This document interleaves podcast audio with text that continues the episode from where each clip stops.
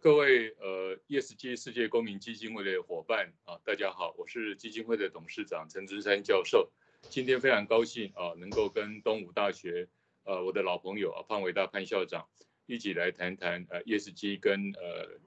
USR 啊，呃呃潘校长跟您请教，就是呃 ESG 现在在企业大概是呃无人不知啊，所以呃有金控的董事长讲 No ESG No Money 啊。所以，其实，在企业端，尤其在最近的净零之后哦，那企业应该呃有呃，甚至有些有碳焦虑哦。所以，ESG 跟 Carbon 这一块在企业啊，已经都非常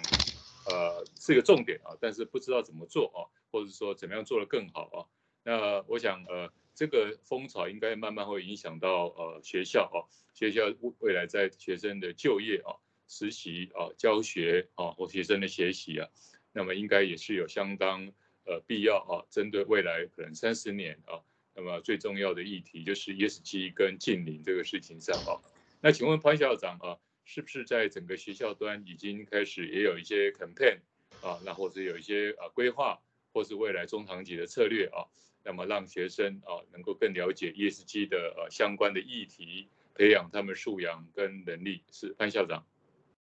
好，谢谢春山兄的这个介绍哈。那春山董事长能够成立这个 ESG 的这个基金会哈，我个人是觉得这个这个非常非常的敬佩，这一件非常不容易的事情，但是却是对未来影响非常大的一件事情啊。那么最近可以看到，就企业界来讲的话，他们刚开始是被要求要写这个这个 CSR 报告。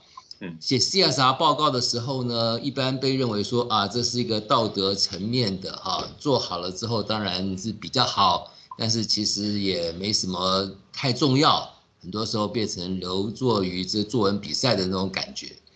但是现在被要求说，现在要写 ESG 报告，不光是 CSR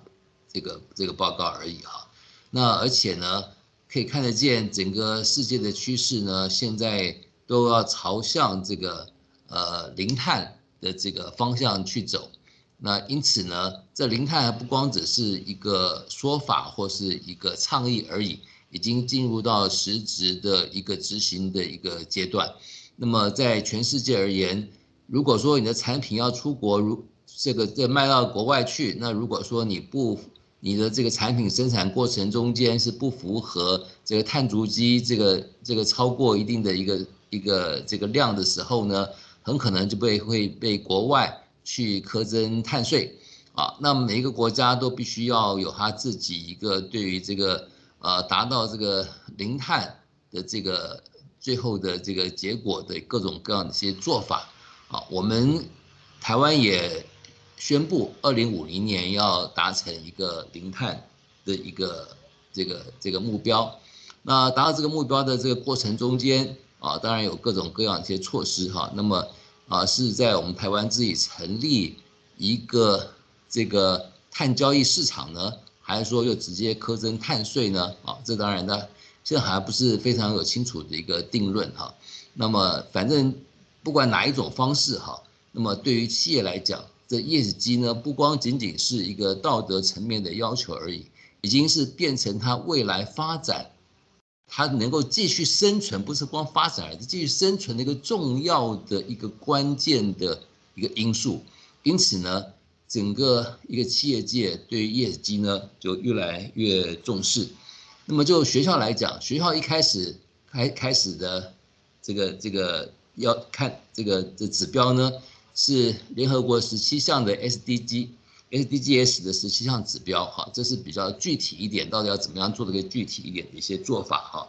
那么就学就学校学校端来讲的话，我认为哈，第一个呢，要让学生认识到底什么是 ESG，让他了解啊，ESG 可能会造成什么样的影响，然后经由认识认知之后呢，再能够。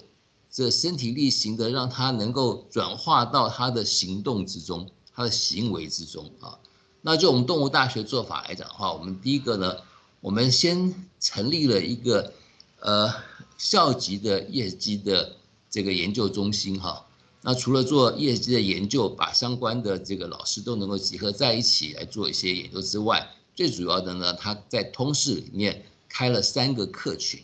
啊，第二课群是这个这个 general 的哈的一般性的对 ESG 的整体的报告，以及在世界呃整体的一个世界趋势里面 ESG 的一个重要性哈。然后第二个部分是比较专业的啊，是针对 ESG 对金融界的一个影响，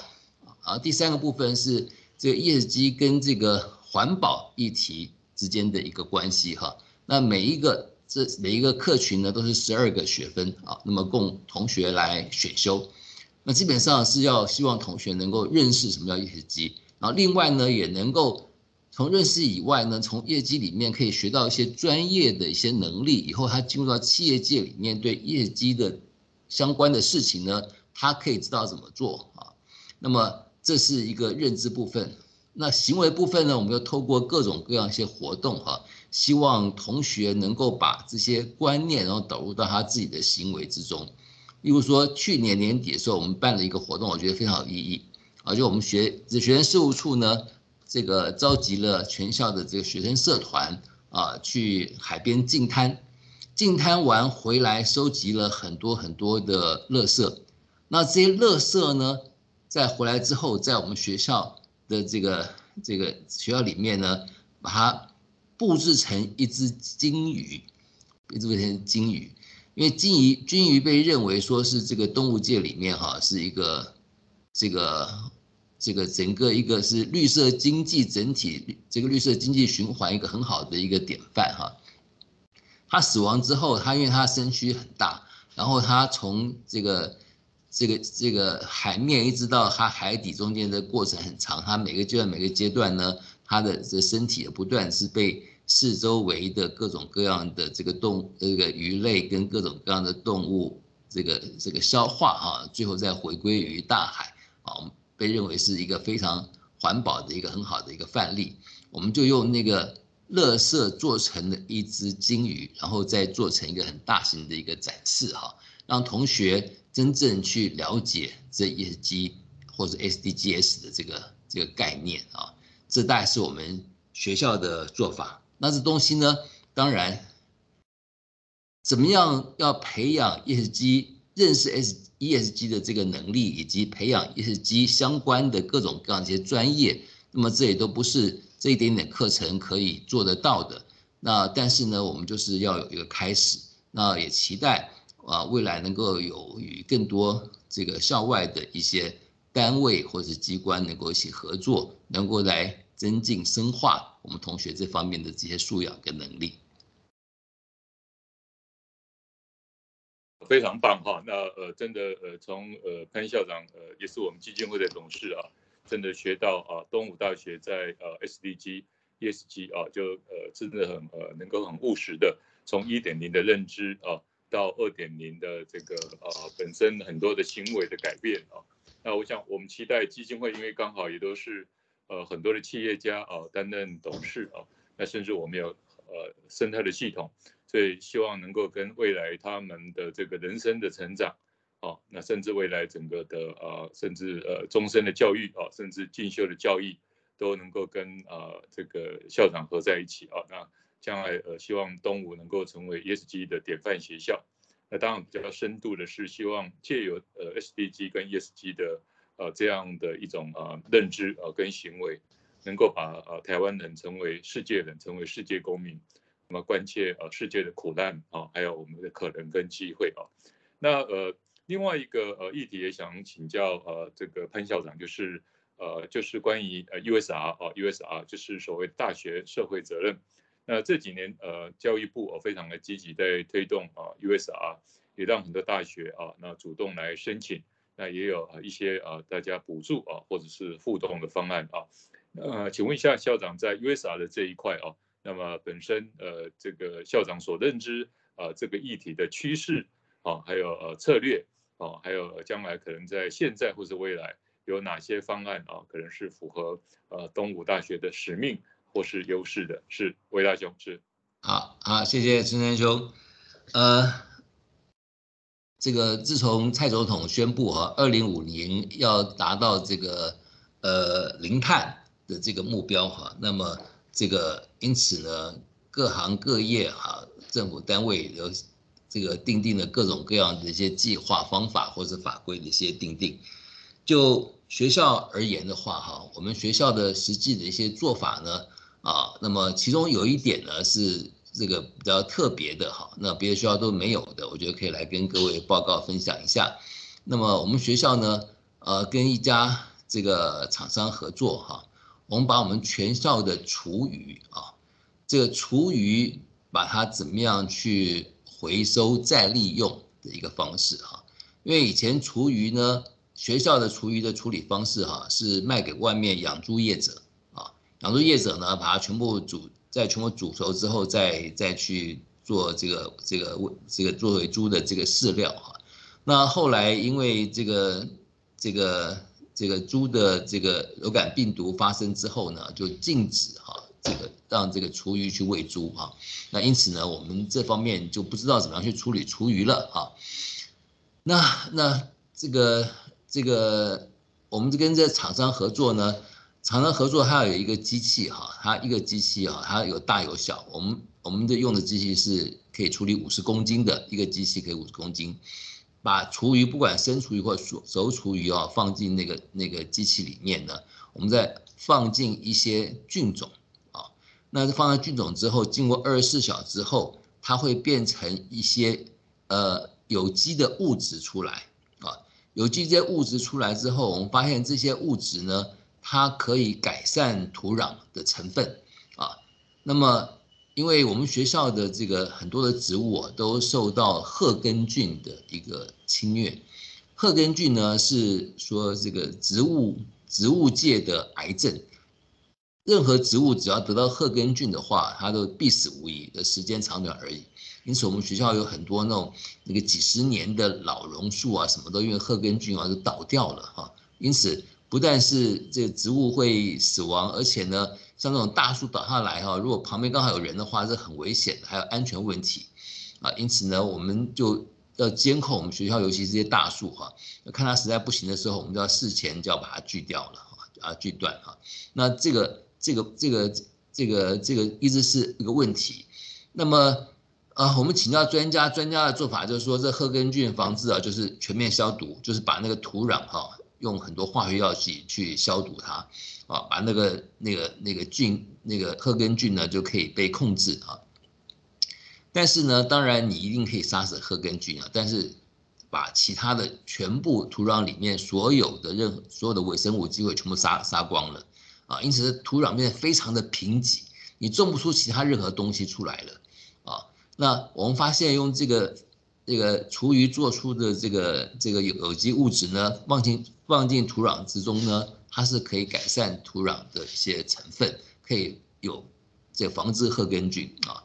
那这个呢，由我们的微生物系啊，微生物系就一直在研究我们这个第一个是要放什么菌种啊？那么这个菌种要放多要放少，然后温度呢是要控制在多少度？的时这个这个这温度的话，可以产生最好的一个效果啊。我们一直在做这样子的一个研究。那么要收集厨余呢，是要发动全校的这些社团跟我们学校的这些这个餐厅的供应厂商啊一起合作，要把这厨余要能够做一些基本的这些分类哈。然后这个因为很多厨余。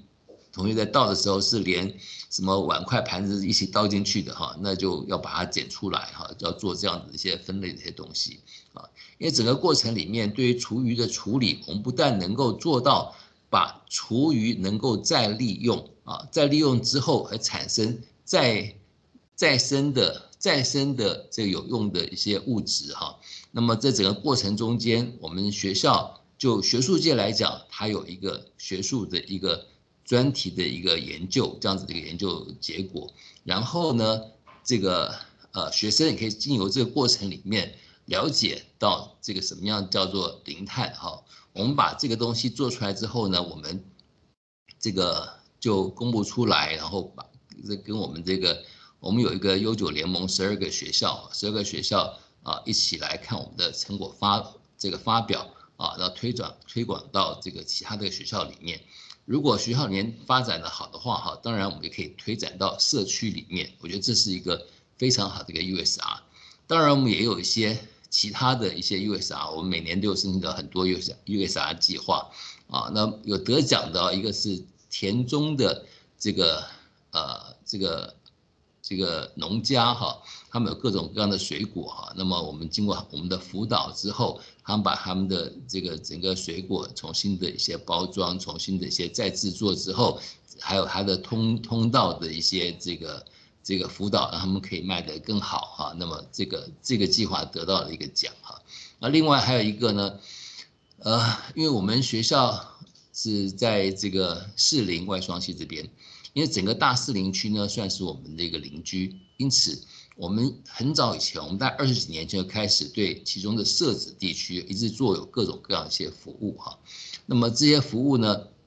啊，因为有些服务是这个针对的面向是很窄的、很小的哈。那么在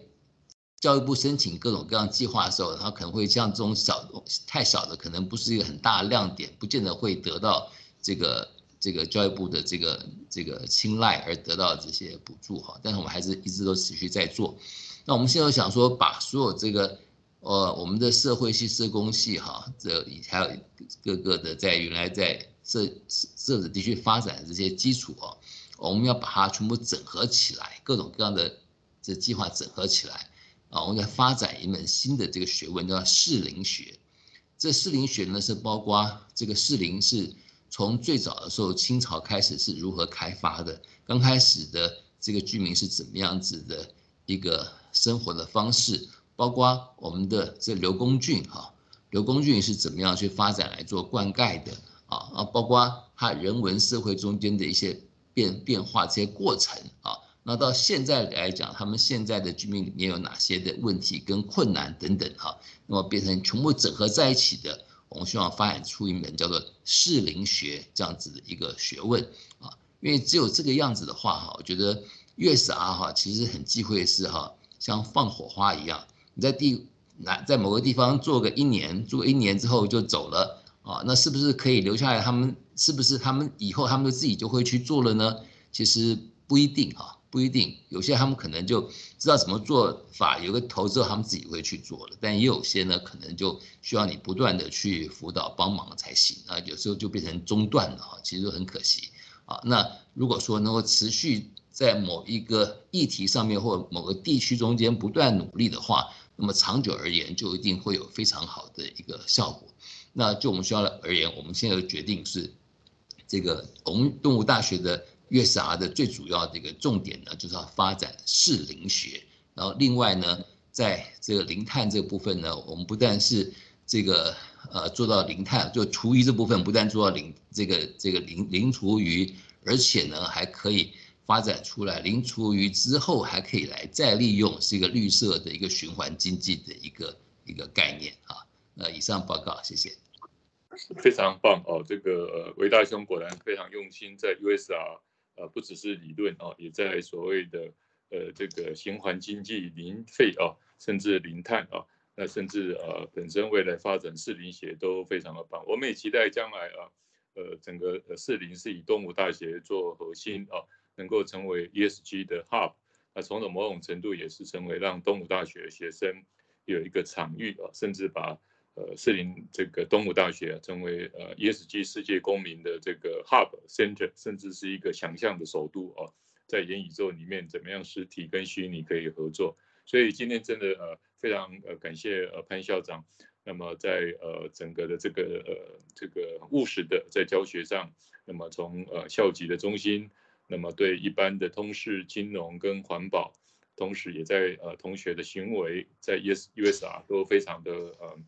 呃，落实，我们期待呃，东吴大学是呃台湾社会的灯塔，那将来有一天成为借由 ESG 啊，成为世界的灯塔，在特定的议题上啊，能够成为领先者。今天非常谢谢潘校长，是谢谢，呃，谢谢孙安董事长。